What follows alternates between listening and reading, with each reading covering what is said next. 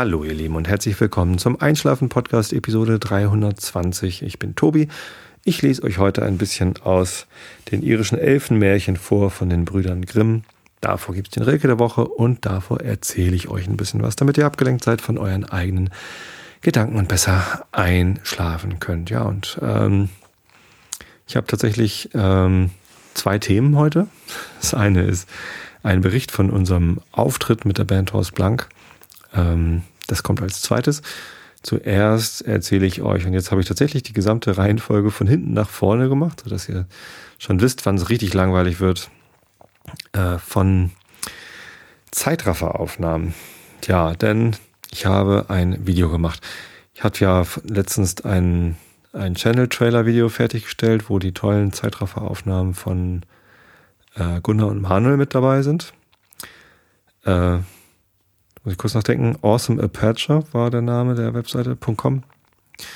Ähm, und ja, da haben die mir was beigesteuert. Das ist auch richtig toll geworden und es hat mich aber auch so ein bisschen angefixt und gedacht so, ah, eigentlich, eigentlich schade, dass ich das nicht selbst geschafft habe, weil, hm, ja, gut, da ist dann wieder so ein bisschen so das Pareto-Prinzip, was wir im letzten Mal schon hatten, ne? mit, mit 20 Prozent des Aufwandes, 80 Prozent der äh, gewünschten Qualität erreichen. Das ist natürlich nicht das Pareto-Prinzip. Das Pareto-Prinzip ist ja sowas wie 20 Prozent der äh, Menschen besitzen 80 Prozent des Landes oder so. Ähm, ja, aber so ähnlich. Äh, und ja, so, so mache ich ja viele Projekte, also vor allem Hobbyprojekte. Und ich habe mir jetzt gedacht, machst es halt doch, versuchst es doch. Es war irgendwie jetzt albern, wo ich, wo ich gerade die Zeitrafferaufnahmen in richtig toll bekommen habe. Das ist also, also eindeutig 100 Prozent, was die beiden geliefert haben. Ähm, ich hatte mich natürlich auch mit meinen 80 Prozent äh, zufrieden gegeben. Zum Beispiel die, äh, die Musik, die ich dazu gespielt habe, ne? die Gitarre und so, die E-Gitarre äh, bei dem Channel-Trailer-Video. Ähm, da habe ich mich mit, mit 80 Prozent der Qualität zufrieden, gegeben, weil um die letzten 20 Prozent noch rauszukitzeln und das wirklich perfekt einzuspielen, da hätte ich halt mindestens fünfmal so viel Aufwand betreiben müssen. Ne? Also da habe ich nur 20 Prozent Aufwand reingesteckt. Ja, aber ähm, jetzt mache ich ja jeden Tag ein Foto aus dem Fenster meines neuen Büros. Also neu ist das jetzt gar nicht mehr. Ich bin jetzt ja schon den dritten Monat da. Ähm, und ich habe es mir irgendwie angewöhnt, da vom ersten Tag an jeden Tag ein Foto aus dem, aus dem Fenster zu machen und das dann zu vertwittern. Ähm, und da hatten dann schon einige gesagt, eigentlich wäre das auch eine tolle Location für Zeitrafferaufnahmen.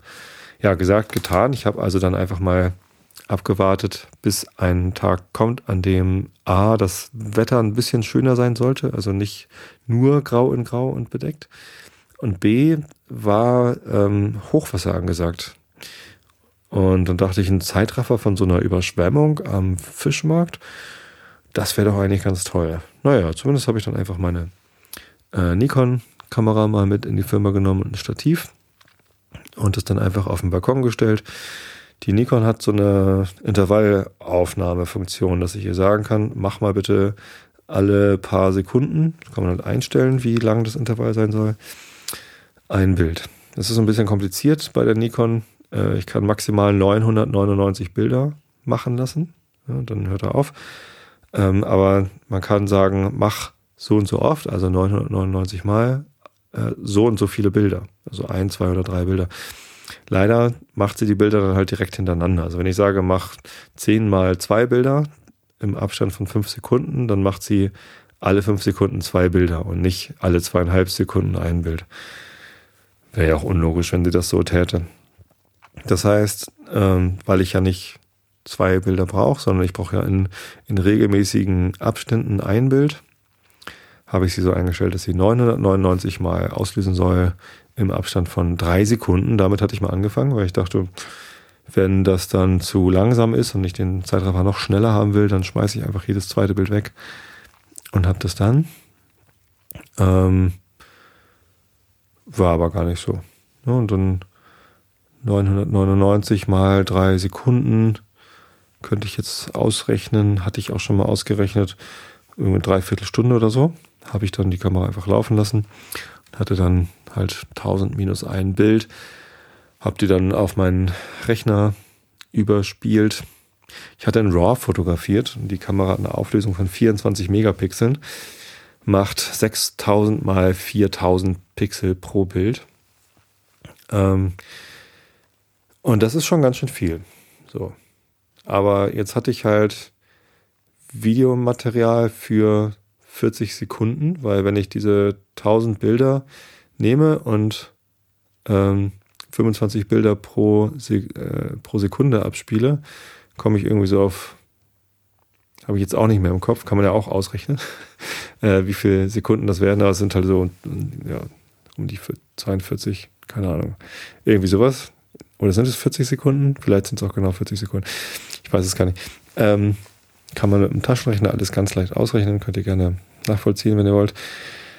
Ähm, zumindest dachte ich, mh, 40 Sekunden ist ja noch ein bisschen wenig und ich habe mir auch schon so gedacht, ich fahre ja Ende Februar zu einer Konferenz mit der Firma.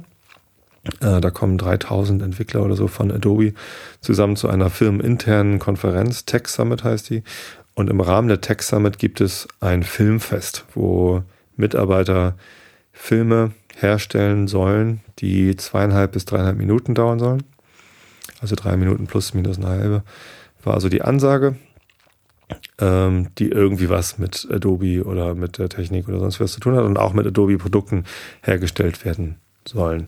Dann dachte ich, erstens wäre das ja eine tolle Möglichkeit, mich da gleich mal einzubringen. Zweitens kann ich dann gleich ein bisschen die Adobe-Produkte besser kennenlernen. Also vor allem Premiere habe ich jetzt bisher wirklich nur einmal gestartet, um den Channel-Trailer äh, zusammenzuschneiden. Ähm, aber wirklich viel gemacht habe ich damit halt noch nicht. Und ja, dann hatte ich halt die Idee, okay, mache ich halt ein Video und im Hintergrund laufen diese Zeitraffer-Sequenzen und im Vordergrund bin ich mit einem Arbeitskollegen und sage ein paar lustige Sachen. Ähm, so viel kann ich ja noch gar nicht sagen. Ich bin ja noch relativ neu in der Firma. Aber ähm, das war dann eben auch gerade so der Aufhänger für dieses Video, was wir da produziert haben, beziehungsweise wo ich halt die Idee hatte und äh, mein Kollege, eigentlich mein Chef sogar, der Fabian, der, ähm, der ist da mit drauf. Hat dann lustigerweise gleich mitgemacht und fand das dann auch ganz gut. Ja, ähm, gut, und damit ich dann irgendwie auf 200 Minuten Mindestmaß komme, habe ich dann eben die Kamera dann gleich wieder rausgestellt, nachdem ich die 1000 Bilder überspielt hatte ähm, und dann in eine andere Richtung nochmal 1000 Bilder gemacht und dann nochmal und dann nochmal. Fünf Sequenzen habe ich gemacht. Bei der einen habe ich aus Versehen irgendwie vorzeitig abgebrochen nach äh, 87 Bildern. Ich dachte, das sei schon durch. Ähm, und ich habe dann auch das Intervall ein bisschen verlängert. Bei der zweiten Sequenz habe ich vier Sekunden Abstand zwischen den Bildern und danach habe ich fünf Sekunden Abstand zwischen den Bildern. Deswegen sehen die ähm, Sequenzen, die ich danach gemacht habe, noch ein bisschen schneller aus. Die Schiffe fahren dann noch schneller ähm, durchs Bild. Ja, was man dann machen muss, ist, äh, man hat dann sehr, sehr viele Fotos in RAW-Format, also voller Auflösung. Und damit äh, das Videoschnittprogramm Premiere daraus dann was machen kann, muss man die umrechnen in JPEGs. Ähm, und ich wollte sowieso noch ein bisschen was an der, an der Qualität drehen. Also ich habe da ein bisschen Schärfe reingemacht, ein bisschen äh, an der Belichtung gedreht.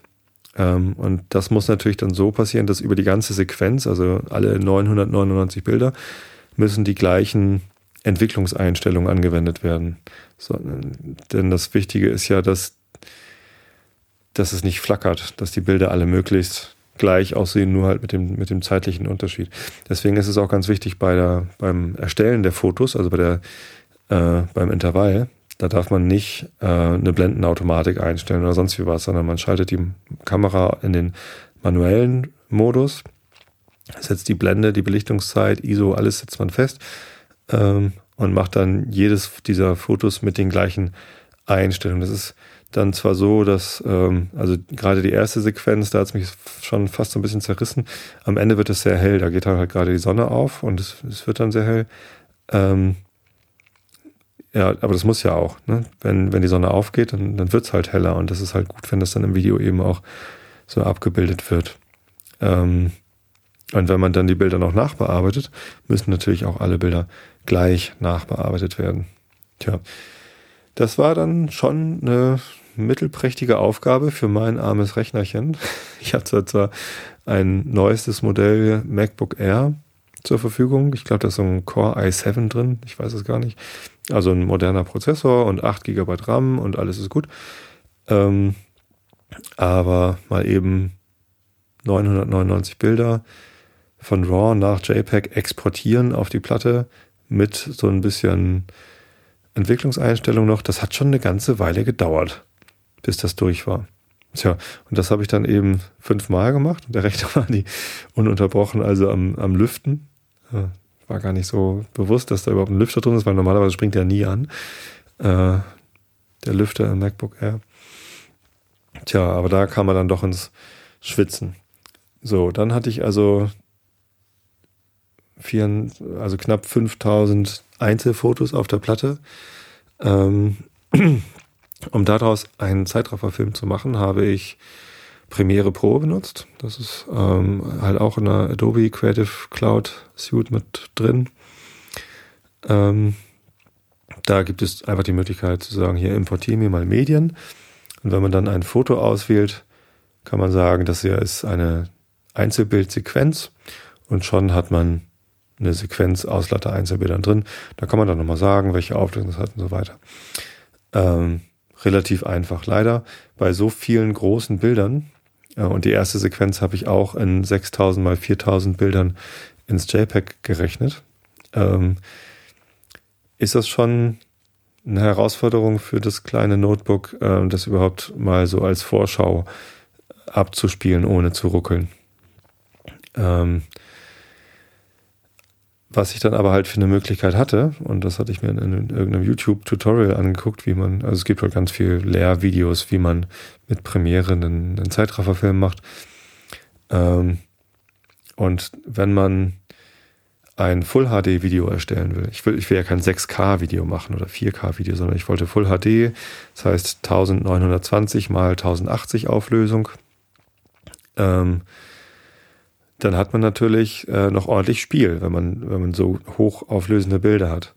Äh, was man dann machen kann, ist entweder man wählt einen Ausschnitt äh, oder man rechnet die Bilder dann in Premiere alle nochmal klein.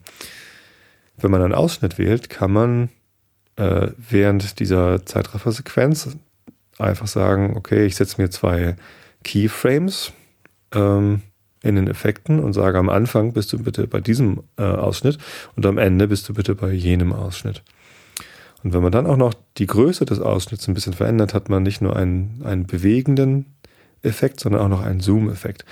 Und damit habe ich so ein bisschen rumgespielt. Das hat richtig Spaß gemacht ähm, und ich finde, das Ergebnis ist auch ähm, ganz, ganz anschaulich geworden. Ich habe dann noch zwei, ähm, zwei Texte, also Bildunterschriften sozusagen, reingerendert in dem, was ich öffentlich auf meinen YouTube-Kanal geschoben habe. Da müsst ihr mal gucken. Im YouTube äh, Einschlafen-Podcast-Kanal gibt es jetzt dieses Elbe im Zeitraffer.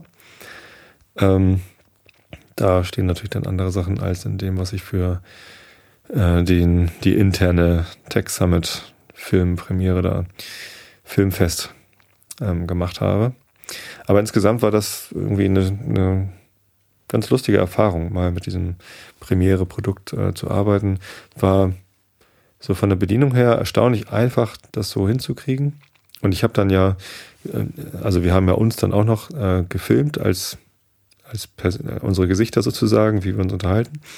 Und da wollte ich natürlich so einen Bluescreen-Effekt haben, dass halt der Hintergrund weg ist und da läuft dann so der Zeitrafferfilm und ähm, wir beide sind so davor und können uns unterhalten.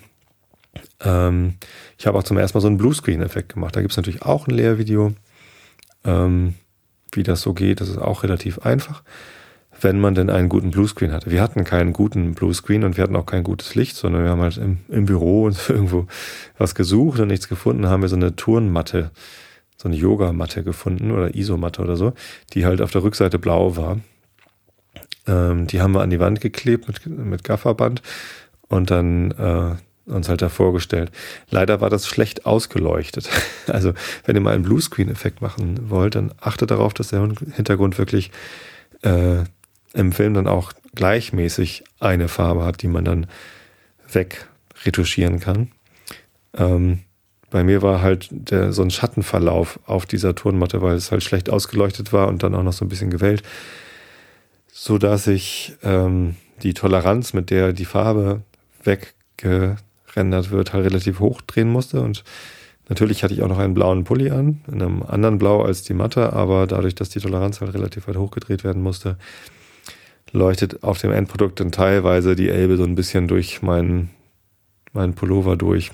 Ist ein bisschen albern geworden, aber nicht so schlimm, fällt nicht so doll auf. Ich habe uns halt ein bisschen kleiner gemacht.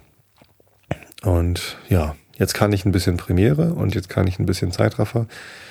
Ich bin total glücklich mit dem Film. Natürlich ist das jetzt nicht der beste Zeitrafferfilm, der je gemacht worden ist, aber er zeigt halt einmal so den Blick Richtung Osten, äh, wo die Landungsbrücken sind, dann ein bisschen den Blick Richtung Süden, wo der, wo das Container-Terminal ist. Da sieht man dann mal, wie so ein Containerschiff beladen wird.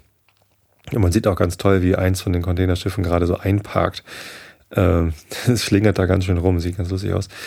Außerdem sieht man, wie die, ähm, wie heißt das Schiff? Eiselmeer oder so? Nee, nicht Meer, Eisel, irgendwas. Das ist so ein äh, Sedimentsaug äh, das quasi äh, Elbvertiefung macht. Also saugt halt, fährt da beständig rum und sorgt halt dafür, dass die äh, Elbe nicht zu, so, zu flach wird, indem sie halt Sediment, was reingetrieben wird, äh, wieder, wieder wegsaugt.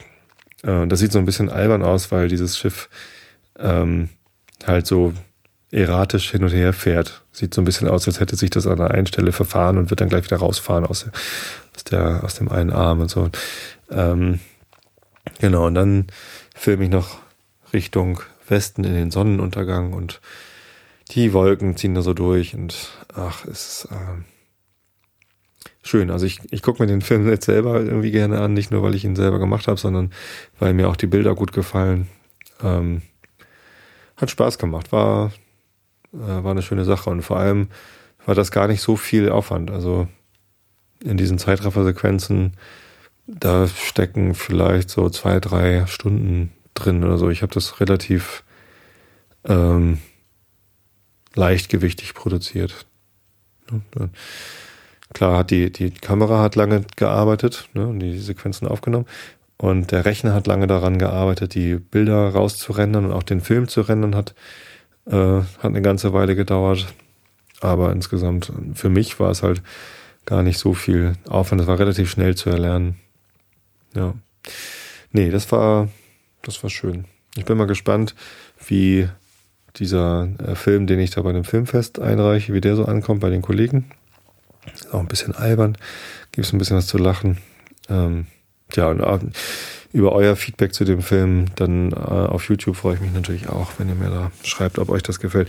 Leider ist mir beim Export ein bisschen was kaputt gegangen. Ich weiß gar nicht, wie das passiert ist, aber irgendwie gibt es da so ein paar Frames, die dann grün sind. Also da flackert das so ein bisschen grün. Ähm, da habe ich offenbar irgendwas falsch gemacht. Aber ähm, ja, keine Ahnung. Ich habe es jetzt einfach mal so gelassen. Die Rohdaten musste ich auch schon wieder löschen. Ähm, einfach weil ich sonst ein Platzproblem auf der Festplatte bekommen habe. In dem MacBook Air ist natürlich eine SSD drin mit, was hat die, 256 Gigabyte. Und die Rohdaten des gesamten Films, also die, die äh, RAW-Files aus der Kamera und dann die JPEGs die kleingerechnet waren und dann der Film.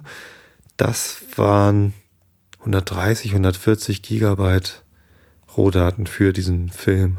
das ist irgendwie unfassbar viele Daten. Naja, für, für zweieinhalb Minuten Film. Ja, naja. Ähm, gut. Aber vielleicht schaut ihr euch das mal an. Ich finde es ganz entspannt, auch wenn Zeitraffer natürlich eigentlich hektisch ist, aber so diese Hafen-Idylle ach, ich, ich mag das einfach. Das ist Hamburg. Und ich muss immer an der Hafen die Lichter, die Sehnsucht begleiten, begleitet das Schiff in die Ferne hinaus. Es ist ja so eine Textzeile aus äh, dem Lied Das Herz von St. Pauli. Äh, unsere Vereinshymne auch vom FC St. Pauli. Tja, da geht mir doch da glatt das Herz auf bei sowas. Wo mir auch das Herz aufgeht, um mal zu dem zweiten Thema zu kommen, ist Musik machen. Ich mache ja total gerne Musik. Das ist einfach schön, wenn ich äh, mit den Jungs zusammen sitze und wir spielen unsere Instrumente und singen. Und manchmal passieren da echt so, so Momente, wo man denkt, so, ach, das, das ist uns jetzt mal gelungen und jetzt haben wir was Schönes gemacht. Und äh, vor allem ist es, wenn wir live spielen äh, und da sitzen Leute, die schauen uns zu und ähm, die wippen dann mit dem Kopf mit oder kriegen große Augen, wenn wir dann einen Chor versuchen, der dann funktioniert. oder lachen mit uns, wenn es nicht funktioniert. Ähm, das ist einfach toll, das mache ich total gerne. Und am Samstag war es endlich mal wieder soweit. Äh, da haben wir ein Konzert gespielt bei der Weinhandlung Ravenborg, Pan i Wiener ähm, in Blankenese. Da haben wir schon mal gespielt in der Weinhandlung selbst. Da gibt es so ein paar Tische, wo es dann irgendwie einmal die Woche gibt es da den Amigos-Abend, äh, wo es ein bisschen Live-Musik gibt und ein bisschen was zu essen, ein bisschen Wein. Das war auch lustig, da waren so 15, 20 Leute da und ähm, wir hatten einen netten Abend. Und jetzt hat der Besitzer gesagt, hey, wir machen nochmal unser großes Fest. Ähm, die haben angeschlossen an, diesen, an diese Weinhandlung noch eine große Lagerhalle, die sie so als Eventfläche nutzen. Da gibt's so Kunstausstellungen äh, und alles Mögliche. Ähm, und eben ab und zu machen sie da auch ein kleines Musikfestival. Ähm, fünf Bands waren geplant. Eine Sängerin, Singer-Songwriterin ist leider krank geworden. Das hätte ich total gerne gehört, was die so macht. Aber wir waren halt immer noch zu viert. Am Samstag war das soweit. Ähm, wir mit Horst Blank waren Special Guest. Ich war zum ersten Mal in meinem Leben Special Guest. Ich fand das ganz witzig. Ähm, bedeutete im Wesentlichen, dass wir als letztes spielen. Und irgendwie geplant war auch, dass wir zehn Minuten länger spielen als die anderen. Ich weiß gar nicht warum, ehrlich gesagt. Die, ähm, die anderen Bands waren auch toll. Ja, der eine Typ hat mir richtig gut gefallen. Altmann hieß der. Ähm, der hat ganz viele Stoppock-Songs gespielt und auch andere Sachen. Und er sah auch so ein bisschen aus wie Stoppock, ehrlich gesagt. Ähm, ja, nur dass er dann hinterher, als ich dann mit ihm gesprochen habe und er seine Sonnenbrille äh, abgenommen hatte, da wirkte er viel jünger als Stoppock eigentlich sein müsste. Ich weiß gar nicht, wie alt er der ist. Aber sowas wie Dumpfbacke, Dünnbrettbohrer und so, das hat er halt auf der Gitarre gespielt. Und dazu saß er auf so einer äh, Cajon-Bassdrum sozusagen mit einer Fußmaschine dran, so dass er halt auch ein bisschen Rhythmus machen konnte. War echt schick. Na gut, er war direkt vor uns dran. Und während er da spielte, äh, bin ich dann zu unseren Sachen hingegangen. Ich bin direkt von zu Hause angereist und die anderen beiden sind aus unserem Bandraum, also aus äh, Christians Wohnzimmer angereist und hatten unsere Sachen mitgebracht. Ne? Bin ich dahin, wollte mein Bass schon mal stimmen. Ja, der Bassverstärker war da, der Bass aber nicht. Habe ich nicht gefunden. Und dann bin ich zu Christian gegangen, hey, sag mal, äh, wo ist denn äh, mein Bass? Und er sagt, äh, äh, also Kade war noch oben, ich weiß nicht. Und dann bin ich zu Kade gegangen und gefragt, sag mal, Kade, wo ist denn mein Bass? ja, mh, hm, äh, das weiß ich jetzt auch nicht. Also, der stand da nicht. Der, der, ist, der war da nicht. Und, äh, Christian hat doch, doch, den hat er da hingestellt und ja, ist ja auch egal. Zumindest war er nicht da. Mein Bass war nicht da. Und in, es war nur noch eine halbe Stunde bis zu dem Zeitpunkt, wo wir auf die Bühne gehen sollten. Das war so ein bisschen ein Schock, weil der Bandraum äh, in Wilhelmsburg, der ist halt nicht eine halbe Stunde entfernt, sondern eher so eine Dreiviertelstunde, wenn man nicht zu häufig die äh, Geschwindigkeitsbegrenzung äh, übertreten will. Ähm, macht irgendwie anderthalb Stunden hin und zurück und dann wären die Gäste, die da gewesen sind, was immerhin so 30 Leute waren. Leider nur 30. Man hatte sich erhofft, dass ein paar mehr Leute kommen, vor allem der Veranstalter. Ähm, ich selber hatte schon damit gerechnet, dass nicht so viele Leute kommen. Das Wetter war nicht so toll, es war so Schneetreiben und ein bisschen glatt. Dann bleiben die Leute eher zu Hause und ähm, sollte 14 Euro Eintritt kosten. Ähm, häufig spielen wir als Horst Blank eben für Lau und die Leute, die so regelmäßig zu unseren Konzerten kommen oder die, die uns halt gerne mal sehen wollen, die kommen halt eher zu einem Konzert, wo wir dann für ohne Eintritt spielen, als zu einem Auftritt, wo wir dann für 14 Euro spielen, auch wenn da noch tolle andere Bands sind. Das ist, ja, schreckt dann halt schon so ein bisschen ab. Ähm, zumindest, es waren immerhin so 30 zahlende Gäste und dann ja eben auch nochmal so 10 Musiker, keine Ahnung. Ähm, es war schon, war schon eine nette Runde. Wir haben dann, als wir gespielt haben, ne, und das ist auch die Auflösung, natürlich haben wir dann noch den Auftritt geschafft, ähm, haben wir vor die Bühne noch so ein paar Sitzbänke gestellt, also Bierzeltgarnituren. Die standen hinten in der Halle und wir haben die einfach dann nach vorne geholt, sodass man quasi eine VIP-Lounge hatte direkt vor der Bühne. Weil wir sitzen ja auch auf der Bühne auf so Barhockern meistens. Diesmal hatten wir so Stühle. Ähm, warum soll das Publikum denn dann stehen? Also haben wir den Bänke hingestellt und dann wirkte das Ganze schon gar nicht mehr so leer. Ähm, war eigentlich ganz nett. Ähm, Tja, aber wie gesagt, ich hatte keinen Bass und dann, ja, was soll man machen? Trotzdem losfahren. Ähm, auch auf die Gefahr hin, dass wir dann viel zu spät kommen. Vielleicht kann ja Altmann noch viel, viel mehr Lieder spielen, haben wir gedacht, ins Auto gesprungen, losgefahren und fragte Christian mich dann im Auto, kennst du nicht irgendeinen Bassisten, der hier in der Nähe wohnt? Halt, stopp, habe ich gerufen. Ähm, Dremo. Dremo ist ein alter Freund von mir, also alt, genauso alt wie ich, so, ich glaube, es ist ja mein Jahrgang, ich weiß gar nicht. Ähm, kenne ich aus der Buchholzer Musikszene. Also den habe ich vor bummelig 25 Jahren kennengelernt, als wir damals, er war, er war mein Nachfolger in meiner ersten Band. Als ich ausgestiegen bin aus meiner ersten Band Pasca, ist er dann dort eingestiegen und hat dann mit den Jungs Musik gemacht, auch Bassist. Und dann dachte ich, ja, fragen wir Dremo. Also sofort wieder angehalten, bin ich zurückgelaufen. Äh, Dremo war da, er war das erste Mal seit langem wieder auf einem Konzert von mir. Wir hatten uns kurz vorher getroffen und er hatte gesagt, komm, ich wollte mal wieder gucken, was ihr so macht. Das war halt total nett. Da habe ich ihn gefragt, Dremo, hast du deinen Bass dabei? was natürlich eine total alberne Frage war. Äh, und so hat er mich dann auch angeguckt. Ähm, was mir denn äh, einfällt, so eine blöde Frage zu stellen. Ja, mein Bass ist nicht hier. Die Jungs haben meinen Bass vergessen. Wo wohnst du? Können wir zu dir fahren und deinen Bass holen?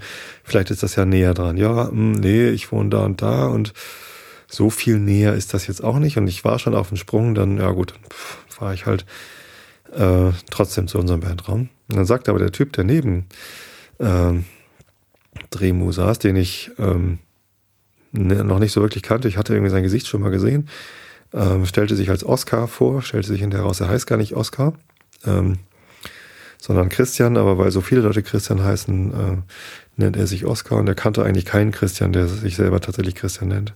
Ich kenne da einige. Aber äh, wie auch immer zumindest ähm, sagte Oskar, ja, aber ich wohne in der Nähe und ich bin auch Bassist. Und dann habe ich ihn gefragt, kannst du mir deinen Bass leihen? Spontan. Äh, ja, welchen willst du? Ich habe einen Vierseiter oder einen Fünfseiter. Okay, dann ja, nehme ich den Fünfseiter. Ich spiele auch einen Fünfseiter, passt schon. Dann sind wir halt schnell zu ihm gefahren, haben seinen Bass abgeholt, äh, haben sogar beide mitgenommen, ähm, habe dann beide ausprobiert. Der Fünfseiter war cool. Das war so ein halbakustischer Bass. Ähm, was natürlich, also mit so ein bisschen Resonanzkörper, aber eben auch Pickups drin, hat einen ziemlich coolen Sound gehabt. Ähm, allerdings, mein Fünfseiter ist ein Fretless Bass, der hat keine Buntstäbchen, wodurch man äh, die Töne halt ein bisschen genauer treffen muss. Dafür kriegt man halt einen seidigeren Sound hin und äh, kann so Rutschgeschichten äh, das halt wirklich glissend machen. Ähm, also ohne dass es sich so anhört, als würde man ein, eine Klaviertastatur hochrutschen, sondern mit einzelnen Tönen, die man erkennen kann, sondern ähm, einen fließenden Übergang zwischen den Tönen, wenn man auf der Seite hin und her rutscht. Ähm, und er hatte halt einen Fünfseiter mit Buntstäbchen, ähm, was mir natürlich dann auch entgegenkommt. Da muss ich gar nicht so präzise spielen. Und das mit dem Rutschen mache ich gar nicht so oft. Passt schon. Ähm, aber es gab noch einen Unterschied und zwar hat er Flat Wound Seiten auf seinem Bass gehabt. Das sind äh, also Bassseiten sind ja so ziemlich dicke Stahldinger, die noch so äh, gewickelt sind, also umwickelt. Es gibt einen Kern und eine, eine Wicklung drumherum, wodurch sich, ne, weil es ist ein, ein runder Draht, der um einen anderen runden Draht getrickelt ist und dadurch haben Bassseiten halt eine, eine Struktur, die sind halt geriffelt, fein geriffelt. Und Flatwound-Seiten, ich weiß gar nicht, ob die geschliffen werden. Nee, ich glaube, das ist einfach ein, äh, ein vorher platt gewalztes Band, das dann um den Kern gewickelt wird, sodass sich eine glatte Oberfläche ergibt. Ich weiß es aber nicht. Vielleicht werden sie auch geschliffen. Vielleicht gibt es auch unterschiedliche Flatwood-Seiten. Egal. Ähm, zumindest fühlen die sich halt ganz glatt an die Seiten. Und das war eine ganz schöne Umstellung, dass ich halt, äh, wenn ich äh, umgreife, halt keine Riffelung auf der Seite spüre, sondern das ist so glatt. Das war ein bisschen merkwürdig, aber hat am Ende dann auch keinen großen Unterschied gemacht. Ich habe mich da schnell dran gewöhnt. Und ja, als wir dann wieder beim Veranstaltungsort waren, gab es anscheinend schon eine Ansage, dass äh, sich die nachfolgende Band etwas verzögert, weil noch ein Bass äh, geholt werden muss. Und Altmann saß auch noch auf der Bühne und hat gespielt, äh, hat auch nochmal Witze über Musiker gemacht, die ihren Bass vergessen. Ähm, nein, nicht wirklich, aber es war halt schon thematisiert worden. Äh, ja, und dann war ich also deutlich erleichtert und äh, sehr, sehr glücklich und saß mit einem ziemlich schönen Halbakustikbass dann auf der Bühne und konnte dann das Konzert spielen. Es hat einen riesen Spaß gemacht. Ähm, die Leute waren gut drauf, äh, es war eine tolle Stimmung, es gab fantastischen Wein. Es war ja immerhin eine ähm, spanische Weinhandlung, in der wir da gespielt haben. Es gab zwei verschiedene Rotweine und irgendwie zwei verschiedene Weißweine. Ich habe natürlich nur ein Glas von dem, äh, ein kleines Glas von dem Rotwein probiert. Ich musste auch noch Auto fahren. Also habe ich am Anfang des Abends ein bisschen Rotwein probiert. Äh, war sehr, sehr lecker. Die haben schon tolle Sachen. Ähm, ja, war insgesamt ein total schöner Abend. Die Leute hatten Spaß, wollten sogar noch Zugaben am Ende hören, obwohl das schon spät war und alle eigentlich ins Bett gehört. Wir sind ja auch alle nicht mehr die Jüngsten. Ähm, ja. Und ein Abend mit kurzem Adrenalinschub. Wo ist mein Bass? Wie kann ich jetzt dieses Konzert spielen? Ich war wirklich kurz davor, äh, Wut in Brand einfach nach Hause zu fahren, ohne mich von irgendjemandem zu verabschieden, weil was soll ich denn da? Ich, ich kann nichts tun. Ich kann jetzt auch kein Konzert spielen. Ich, ich hätte den anderen noch zugucken können, wie sie dann ihr äh, Gitarre spielen, aber irgendwie ohne Bass auf der Bühne sitzen und nur Background singen. Das wäre nichts gewesen. Das hätte ich nicht gemacht. Naja. Ja, weiterhin gilt, ich würde mich total freuen, wenn, äh, oh, wenn hier draußen die Hunde nicht so kläffen würden. Was ist denn hier los? ja, egal. Ähm, ich hoffe, ihr hört das jetzt nicht wieder draußen gerade ein paar Hunde abgehen, sonst wacht ihr wahrscheinlich auf. Naja, ähm, ich würde mich freuen, wenn mal mehr von euch Hörern zu meinen Konzerten kommen würden. Erstens würde ich euch dann auch mal sehen und hören, was ihr so sagt. Ähm, zweitens ist es immer schöner, vor Leuten Musik zu machen, wenn man schon ein Konzert spielt. Natürlich sind die, die da sind, genau die richtigen. Und mir reicht es auch vollkommen aus, wenn, wenn fünf Leute da sind, die sich dann freuen. Es ist besser, als wenn äh, 30 Leute da sind, die sich alle langweilen. Ähm, aber noch schöner ist, wenn 100 Leute da sind, die sich freuen. Also äh, kommt doch bitte zu unseren Konzerten. Das wäre das wär richtig toll. Ich würde mich ganz doll freuen und jeden von euch knuddeln, wenn ihr denn wollt. Ja, so, ich gucke mal eben in den Chat, in den Live-Chat, was es denn da für Anmerkungen gibt. Ähm Ach, guck mal, der Tagamemnon hat auch Zeitraffer gemacht. Wie lustig. Ähm, Tagamemnon sagt, er kommt auch ohne Knuddeln. Gut, dann lege ich den Chat wieder beiseite und lese euch jetzt den Rilke der Woche vor.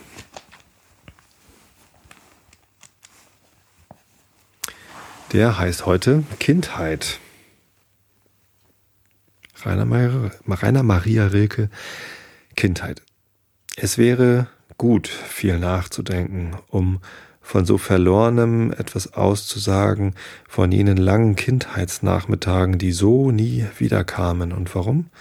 Noch mahnt es uns, vielleicht in einem Regnen, aber wir wissen nicht mehr, was das soll. Nie wieder war das Leben von Begegnen, von Wiedersehen und Weitergehen so voll wie damals, da uns nichts geschah, als nur was einem Ding geschieht und einem Tiere, da lebten wir wie menschliches, das ihre, und wurden bis zum Rande voll Figur und wurden so vereinsamt wie ein Hirt und so mit großen Fernen überladen und wie von weit berufen und berührt und langsam wie ein langer neuer Faden in jene Bilderfolgen eingeführt, in welchen nun zu dauern uns verwirrt.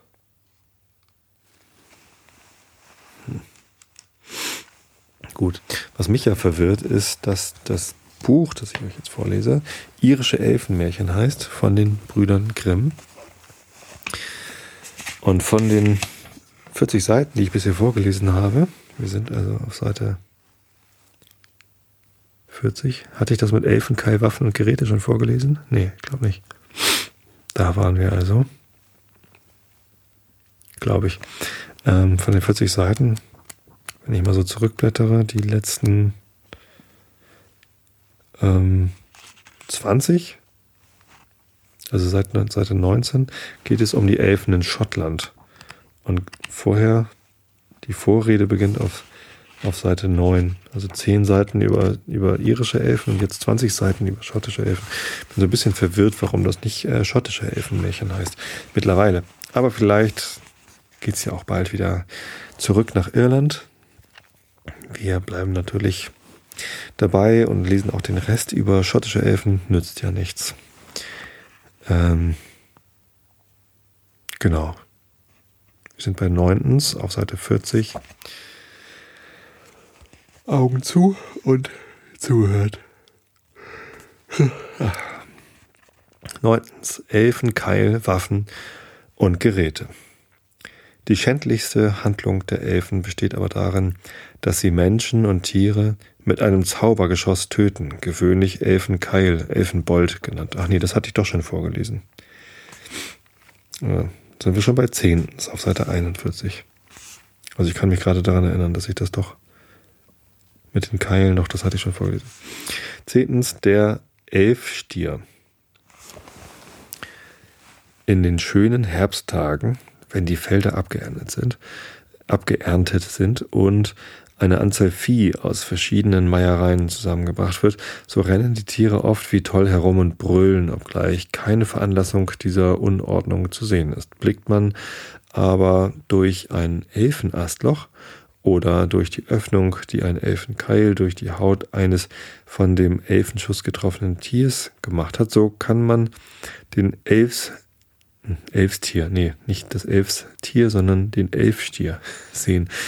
Wahrscheinlich der sich mit dem stärksten Stier in der Herde stößt, doch man sieht hernach mit dem Auge nie wieder und mancher hat auf diese Art sein Gesicht verloren. Der Elfstier ist klein im Vergleich mit dem natürlichen, mausefarbig, hat gestutzte Ohren, kurze, korkartige Hörner, kurze Beine, aber einen langen, geschwungenen Leib, wie äh, gleich wie einem wilden Tier, seine, sein Haar ist kurz, glatt und glänzend wie bei einem Otter. Dabei ist er übernatürlich mutig und stark. Er zeigt sich zumeist an den Ufern der Flüsse und frisst gern in der Nacht grünes Korn. Ein Pächter, der bei einem Fluss wohnte, hatte eine Kuh, die niemals einen natürlichen Stier zuließ, aber jedes Jahr an einem bestimmten Tag im Mai regelmäßig von der Weide sich entfernte und langsam an den Ufern des Flusses wandelte, bis sie einer kleinen, mit Gebüsch bewachsenen Insel gegenüber war. Dann ging sie in den Fluss, wartete oder schwamm zu der Insel, blieb dort eine Zeit lang und kam dann wieder auf die Weide zurück.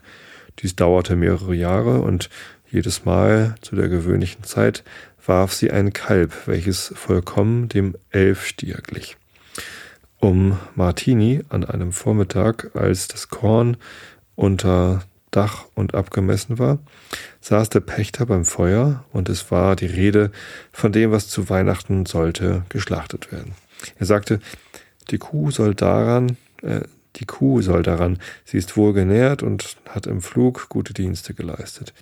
Die Stelle mit schönen Stieren angefüllt, wir wollen ihre alten Knochen jetzt abnagen.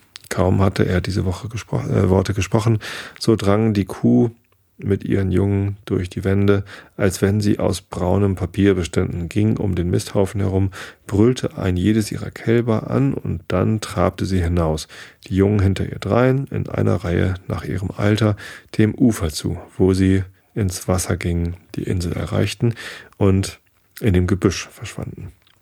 Man hörte, noch sah je, man hörte noch sah je etwas von ihnen. Elftens Meerelfen.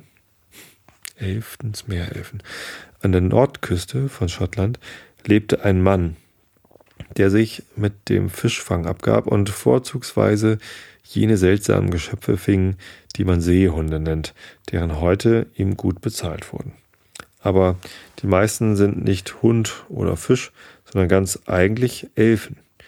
Eines Tages, als der Fischer von seinem Gewerbe heimkam, wurde er von einem Manne angerufen, der ihm fremd vorkam und sagte, er sei von jemand abgeschickt, der mit ihm einen Handel über eine Anzahl Seehundsfälle schließen wolle, dass er ihn aber sogleich zu dieser Person begleiten müsse. Der Fischer, erfreut über die Aussicht auf einen guten Handel, willigte ein, und beide besteigen zwei dem Fremden zugehörige Pferde und reiten so geschwind, dass der Wind, der ihnen vom Rücken herkommt, wegen der Schnelligkeit ihrer Bewegung ins Gesicht zu blasen scheint. Als sie bei einem furchtbaren in den See hineinragenden Abhang angelangt sind, sagt der Führer, sie wären jetzt an dem Ort ihrer Bestimmung. Er greift den Fischer mit übernatürlicher Kraft und stürzt sich mit ihm gerade ins Meer hinein. Sie sinken und sinken, bis sie endlich auf dem Grund zu einer offenen Türe gelangen, durch welche sie in eine Reihe von Gemächern treten, alle mit Seehunden angefüllt, die aber sprechen und menschliche Empfindungen zeigen. Zuletzt bemerkt der Fischer zu seinem höchsten Erstaunen, dass er selbst, ohne es zu wissen, in einen Seehund verwandelt worden ist. Sein Führer zog ein ungeheures Messer hervor, und er glaubte, sein Ende sei gekommen, aber jener beruhigte ihn und fragte, ob er das Messer nicht mehr gesehen habe. Er erkannte sein eigenes, womit er heute einen Seehund getroffen hatte, welcher ihm entwischt war. Dies war mein Vater, sagte der Führer. Er liegt gefährlich danieder und kann ohne deine Hilfe nicht genesen. Er führte den vor Angst zitternden Fischer zu dem Kranken, der in großen Schmerzen auf dem Bette lag. Der Fischer musste ihm mit eigener Hand die Wunde verbinden, worauf er unmittelbar hergestellt wurde und von seinem Lager aufstand. Die Trauer verwandelte sich in allgemeine Lust und Freude. Der Führer sagte zu dem Fischer, ich will dich selbst zu den Deinigen zurückbringen, nur musst du geloben, dein Lebtag keinen Seehund mehr zu töten. Beide schwammen wieder aufwärts, bis sie die Oberfläche des Meeres erreichten und bei dem Platz landeten, wo die Pferde schon bereit standen. Der Führer hauchte den Fischer an, und sie erhielten beide die menschliche Gestalt. Bei seiner Haustüre empfing der Fischer ein so großes Geschenk, dass er es nicht zu bedauern brauchte, seinem Handwerk entsagt zu haben. So. Und zwölftens heißt der Brownie. Das lese ich euch dann nächstes Mal vor. Ich habe ja das, den dringenden Verdacht, dass es dann nicht um Gebäck geht.